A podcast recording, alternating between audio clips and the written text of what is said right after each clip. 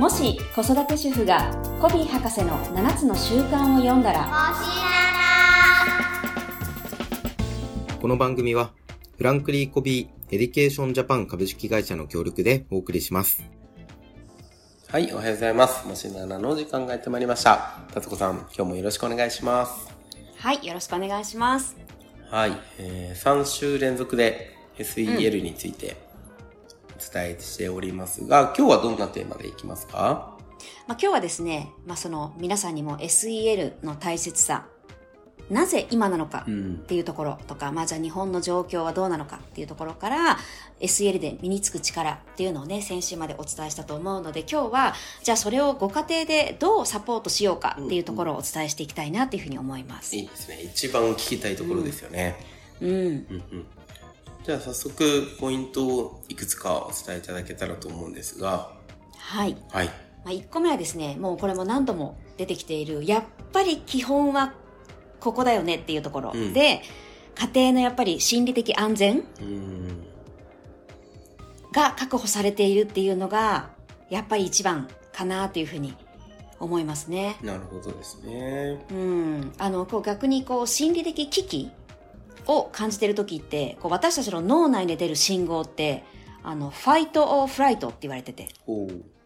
なので、戦え、もしくは逃げろになるんですって。そうするともうソーシャルでもエモーショナルでもない感じですよね。もうだって生存の危機なので。なるほど。そうか、戦えは逃げろの状況で、そうですね、社会性やうん醸造は効かなさそうですよね。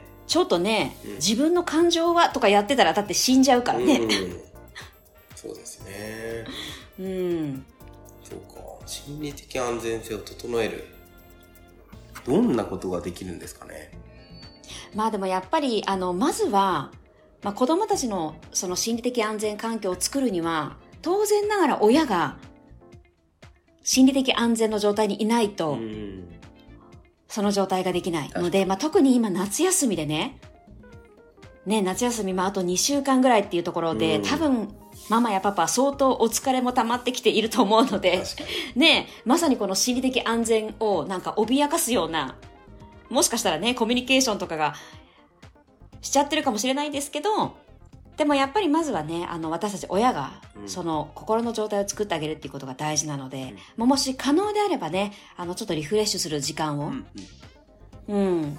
まあこれはね、7つの習慣で言えばもう第二領域、うん。うん。緊急じゃないけど重要なところのね、あの活動に当たると思うので、ぜひね、こう誰かにこうお子さんを見てもらったりとか。そ、うですね。うん。そうか。まあ今、夏休みでパパとママが危険な状況にいるかそうそうそう、もしれないと。危険な状態かもしれないですね。はい。そういう中でも切り替えることも大事だと。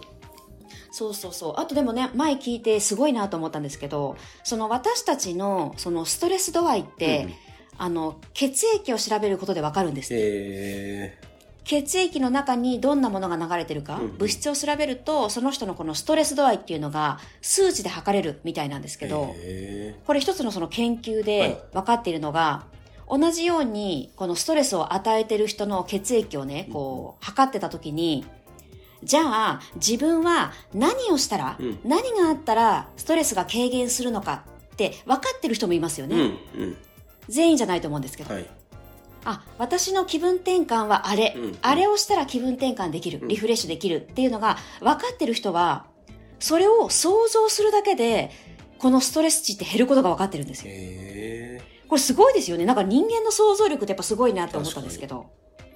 そう。だからもしできなかったとしてー、も、うんちょっと例えばお風呂入ってる間とかうんうんに、あー、プールに行けたらいいなとかうんうん、例えば、ねえ、クーラーの効いてるお部屋でゆっくり読書ができたらいいな、うんみたいな感じのを想像するだけでうん、これ実際にストレッチは減るので、えうん、なんかこんなのもね、いいかもしれないですよね。ー、確かにそうですね。想像ならどこでもできますね。そうそうそう。うんうんでもやっぱそれには自分が何をしたら気分転換できるのかっていうのを知ってないといけないので。うんうん。なるほど。なんかそれは、いろんな体験から自分の好きなことでいいんですかね？そうですね。今までを振り返ってね、あ、あの時すごくリラックスできていたな、うんうんみたいなの。ね、だから海が好きな人もいれば、うんこう山が好きな人もいるし、はいはい。ね、だから誰かが山が好きだからといって山に行けばいいっていうわけではやっぱないですしね。うんうんうん自分のっていうところが一番大切ですよね。そうそうそうそう。むしろそれを人にうんまあですよね。人に合わせると、むしろストレス溜まるみたいな。そうそう、本当そうなんですよ。そうですよね。そういうこともね、結構あるみたいなので。うーん。うん。まあだから脳が言えないとかっていうのも結構そ大きいですよね。う。大きいですよね。うんうん。なんかね、ちゃんと嫌なら嫌。まあ別にそれはああなたを否定してるわけじゃなく、今回そうしないっていうだけなので。そうですね。うんそうそう。なのでやっぱりその自分のその感覚みたいなもの、はい。まあ感情もそうですけど、うんうん。もうやっぱり日頃から大切にして、その具体的に優先してあげるっていうこともできてると、うんこのね、自分の心理的安全っていうのは作りやすいのかもしれないですよね。なるほどですね。うん、結構でもほら無視しがちじゃないですか。いや、そうなんですよ大人になると。ね。なんか合わせちゃうとか、もうこうだから仕方ないとか。そうそうそう、はいそんなことやってる場合じゃないみたいな。うんうん。なんかでもね、自分の人生なのに自分を置いてけぼりにしちゃってる感覚っていう。そもったいないですよね。う。もったいない。だ本当ここはだから、ね、その、親なんだからそんなことやってはいけないとかじゃなくて、本当にこう、第二領域だというところをなんか、頭で理解しておくとね、なんか堂々とその時間を作りに行けるじゃないですか。そうですね。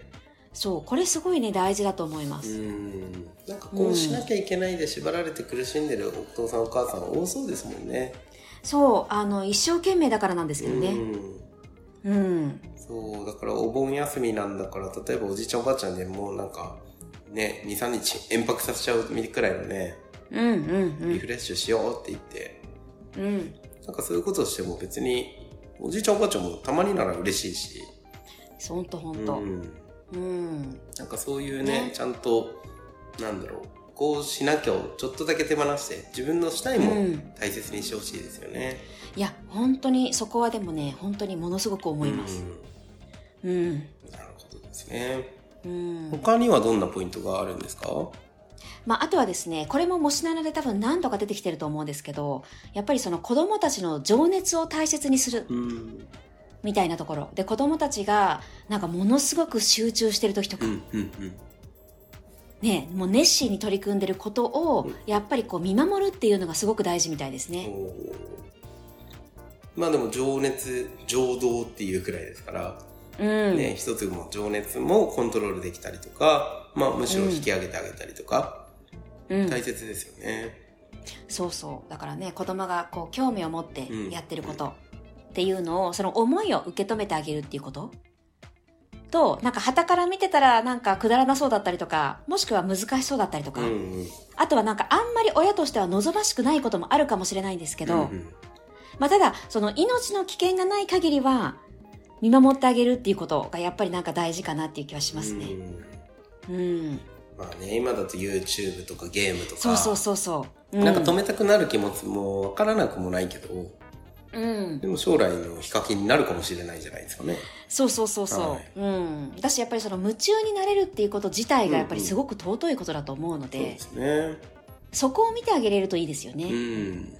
うん。そうなんか結局やめなさいって言って例えばじゃあ1日30分までとか言われたら余計やりたくなるんですよね、そうなんですよね。でもうんやらせてたらもう意外と飽きて他のことに情熱をまた注ぐかもしれないのになんかそういうチャンスも奪っちゃいますよねそうですね。うん。あの、これ実際にこう我が家であったことなんですけど、あの、ちょうど多分そのコロナが始まってすぐの頃に、あの、学校がお休みになりましたよね。はいね。で、やっぱりそのオンラインの対応までね、ちょっとやっぱりタイムラグあったと思うんです。うんで、その時にやっぱり子供たちも手持ちぶたさなんですようんね。うんうんうんすることないから。はいで、またいいタイミングで新しいゲームとか出てくるんですよ。確かにねもうだからもう思う存分やっちゃいますよね。うんそう。で、ちょうど、あのー我が家の長男は、まさに出てきたばっかりの、あの、集まれ動物の森をやっていてですね。で、私ちょっとやったことないんでわかんないんですけど、なんかい、いろんな目標設定があるみたいなんうんですよ。うんうんなんか今日中にその鈴木を何十匹釣らなきゃいけないとか、うん株をなんか何個回収しなきゃいけないみたいなうんのがあって、おそらく、まあ、やることもなかったので彼は、おそらく、まあ、5、6時間以上、やっていたんだと思うんですよね。まあ自分の部屋なのはいで、わからないんですけど。はい。で、あの、夜お夕飯の時間になって、こう、リビングに上がってくるわけなんですけど、ものすごく疲れてたんですよ。もう、明らかに疲れてる感じ。あんまり見ないぞっていうぐらい疲れてて、どうしたのって言ったら、いやー、集まれ動物の森ずっとやってた、みたいな。疲れる。もう昼からずっとやってた、みたいなへ感じで言った時に、もしかしたら、いや、そんなやってたの？ーみたいなう。んうんねいくら暇だからってそんなゲームばっかりやって、うん。うんっていうんじゃなくて、あの、私がその時注目したのは、その6時間も7時間もできる集中力ものすごいねっていうご承認をね、なるほど。私は絶対そんなできないと。うん。ねしかもちゃんと鈴木も50匹釣ったし、うんうん。ら目標達成能力もやっぱり半端ないねみたいな ことを言って、うんでもね、その時彼が言ったのは、でさって今目標達成もしたし、うん。やりきった感あると思うけど、今何を感じてる？って言ったら、なんかね、すごくその疲れてるし、なんか時間を無駄にしてしまったという喪失感が半端ないって言ったんですよ。えあ、そっかそっか楽しかったけどそういうこともあるんだね、うんみたいな話をしたんですけど、うんうんだからね、それ以来ね、あんまりゲームやらないんですー。よ。うん。もうやりきったのと、うんうんあんなにやると楽しくないっていうことがやっぱり分かったらしくて。なんか、仕事のなんかノルマみたいな。そうそうそうそうそう。ね、でもやっぱりその集中力があることは、もう、あの、証明されてるのでね。あの、その後もね、あの、彼が、俺、集中力ないからなっていうことが何度かあったんですけど、いやいやいや、集中力ありますと。はいはい。あの時に証明されてますので。あの、心配しないで大丈夫ですって話をね、何度かして本人も、確かに、うん。集中力あるわうん、みたいなね、ことがあったので、うん。なんかそんな感じでね、あの、見てあげれるといいかなっていうふうに思いますね。そうですね。うん。まあなんかコントロールしようとすることが、やっぱり他の人格なので、うん。ね、されたら嫌なことをしないでほしいですよね。うん。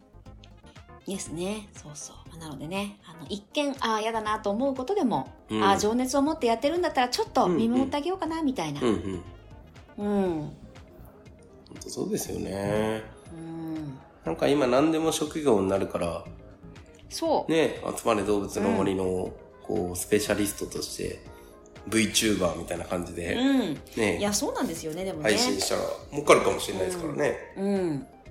そう、なんかだから、ね、娘さん、あれですよね、メルカリで売るのが上手とか。あ、メルカリそうです、そうです。小さい頃から稼ぐってことをね、やってったら、それもまた面白いですからね。そうですよね、本当ね、最初はあの自分のものを売ってたんですけど、うんうん当然ながらそんなに売るものってたくさんないので、あの途中からもうフリだ、フリマに、フリーマーケットに仕入れに行ってましたから、へそう。でもそうするには、どのおブランドのお洋服が売れるのかっていうリサーチが必要ー。になるんですよ。確かに確かに。マーケティだからね、当時ね、あの日経マーケティングジャーナルが愛読書でしたから。へえ。すごい。なるほど。なんかそう考えると本当に情熱の、うんなん、なんだろうな、可能性を感じますよね。うん。そうですね。でもついついね、心配だったりとかするので、うんうんそんなことやってないでって言ってしまいがちなんですけど、はいでもやっぱそこにこそね、その SEL があるんだなと思ってあげるとね、うん少しこう見守るスペースが取れるんじゃないかなっていうふうには思いますね。なるほど。うん。他にはポイントあるんですか？最後はですね、これ、突っ込みどころ満載かもしれないんですけど、やっぱりね、しっかり遊ばせる。特にやっぱり小学生のうちは、しっかり遊ばせるっていうのが大事かなと思いますね。で、できればはいやっぱり、あの、外でだったりとか、うん。あとやっぱりそのお友達と、うん。うん。うん。うん。で、やっぱ中学高校入ると、どうしてもやっぱり勉強とか部活の時間が多くなるから、はい。はい。なんかね、ある意味ね、小学生のみ与えられてる特権というか、ん。なので、あんまり小学生のうちから、うん。うん。あの、その過密スケジュールでうん。、うん。うん。ね、毎日こう習い事が塾が入ってて、みたいな。塾から帰ってきたらもうすぐお風呂、ご飯、宿題うん、予習、復習とかじゃなくて、はい。やっぱりこうスケジュールに予定を持たせてあげるっていうことがすっごく大事な気はしますなね。るほどですね。うん。まあでも確かに SEL っていう観点で言えば、うん。小学校の時の遊んだ経験って覚えてるんですよね。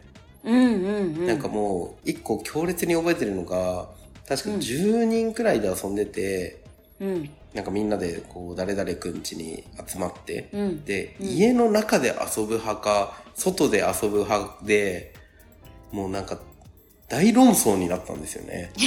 へえ。うん。もうふざけるなみたいな感じで。うんうん。で、結局なんか64くらいに分かれたのを覚えてるんですけど、でも、なんだろうなすごい考えたんですよね。相手のこととか。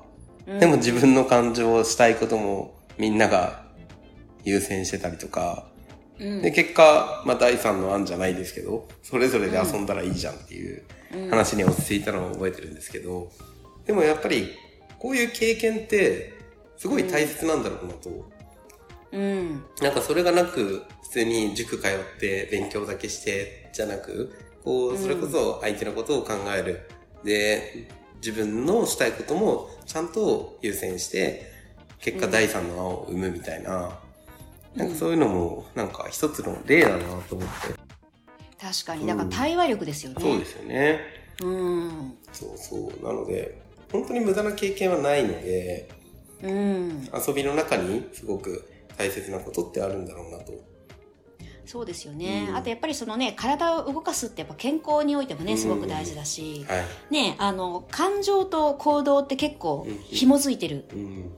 から、あ、こういう動きをしてる時って楽しくなるんだな。例えばほら、ね、あの、お尻振ってるとはいはい落ち込めないっていうじゃないですか。確かに。落ちでそういう込めなさそう。のもだって分かってれば、うんうん。ね、例えばなんか私なんかもその歩きながら考え事をするんですよ。はい。その方が絶対ポジティブに着地できるので。でもそれってやっぱり動いてるから分かることなんですよね。うんうんうん。うん、あ動いてる時の方が思考がポジティブになるんだなっていうのが自分で分かるから、うんそれが選択できるっていうのもあるしなるほらいろんなパターンを試しておくってやっぱすごくいいですよど。ねそうですね。うんなんか嫌な思いとか、例えばゲームで負けまくるとか、なんかいろんな遊ぶ中でこう感じることが、体験がすごくその人の学びになるというか、うんそこは確かになって思いますね。そうですよねだからなんかこういろんなものがこう身についていく感覚ですよね、うん自然と確かに。うんうん。勉強では感情の部分ってあんま動かなさそうですもんね。そうそう。あんまりですよね、うん。しかもほらあんまり対話ってないじゃないですか、うんうんうん。一人で黙々と勉強してるとね。そうですね。まあ、自分との対話はあるかもしれないけど。うんうんうん。うん。忍耐力はつくかもしれないけど、うん、まあ、対人能力はそうですね。確かに。なるほど。うん、でやっぱ明らかに昔よりその時間減ってると思うんですよね、うん今の子供たちって、そうですね。あんまりうん。なんかやっぱり外で遊んでる集団とか見ないですよね。あんまり見ないですもんね、うん、見ない。子供いるのかなこの世の中にみたいな。うん基本親と歩って、なんか大きいランドセル背負って塾の帰りかなみたいな感覚ですよね。そうそうそうそうそううん確かにな公園とかにいないですもんね。いないですよねだってねうちの子供たちのお友達みんな塾とか行っててすごいだから暇そうでしたもんうん。ね塾行かなかったから。あそうなんです。それで言うと僕の時代もうん。塾通ってないというか、あ、あれか。みんなサッカーやってたんですよ。ああなるほど、うん、もう、あの、J リーグ時代ですよね。おおうんうん。で、サッカーやってない友達が4人くらいしかいなくて、うーん。あの、一学年で。うんだからもう、その友達と遊ぶしかないみたいな選択肢が。だからその人たちがこう家族旅行とか行ったらどうすんの僕はみたいな状態なんですよ。暇すぎるみたはいな、い。どうしてくれんのと。旅行なんなら連れてけくらいの。でも、やっぱりね、こう、友達との関わりの中での経験、体験、うん、感情コントロール、いい時も悪い時も含めて、ね、喧嘩しちゃったらごめんなさいとか、うんね、お礼を言うありがとうとか、すごいうん当然のことをやりますもんね。やるでもやっぱ結構大事ですよね本当そうですね今でも覚えてること私もやっぱかたくさんあるんですようね、ん。あのいいことも悪いことも、うん。うん、30年経っても覚えてるんだもんな。そうそうすごいですよねすごいですよねあの時すっごい嫌だったなとか、うん。覚えてますもんねそうですね。うんなるほど。なんかすごい大切さがわかりますね、この3つは。ねえだから本当特にやっぱり小学生のうちはうんね、うん。できるだけはいちょっと余裕を持たせてあげてほしいなっていうふうに思うし、それが SEL につながるんだって思うとね、んんうん、そうですね。遠回りだけどうん効果的だと。そう。うんそうそう。そう思うと、こう、勇気を持って習い事1個削るとかできるかもしれないのでねそうで。すね。うん。ありがとうございます。じゃあ、ぜひはい今日のポイントをお伝えいただいていいですか？はい。今日はですね、その SEL を家庭でサポートするにはというところで、まず一つ目は、やはり全ての基盤である心理的安全を作ってあげるっていうこと。うんまあ、そのために、私たち親も、心理的安全を作るようなスケジュールをね、入れてあげてほしいなっていうところと、まあ、二つ目は子供たちの情熱うん、集中してやっていることとかを見守ってあげるっていうこと。はい。そして三つ目は、思いっきり遊ばせるう。んちょっとスケジュールに余裕を持たせてあげてくださいというところ、この3点をお伝えしました。はい、ありがとうございます。はい。3週連続でお伝えしてきた SEL ですが、ぜひですね、家庭でこういった能力も引き上げていってほしいですね。うん。そうですね。あの、学力と同じぐらい大事にしてほしいなと思います。はい。なんならこれがベースで学力も上がると。そうそはい。うんいうところですね。はい。では、ありがとうございます。はい、ありがとうございました。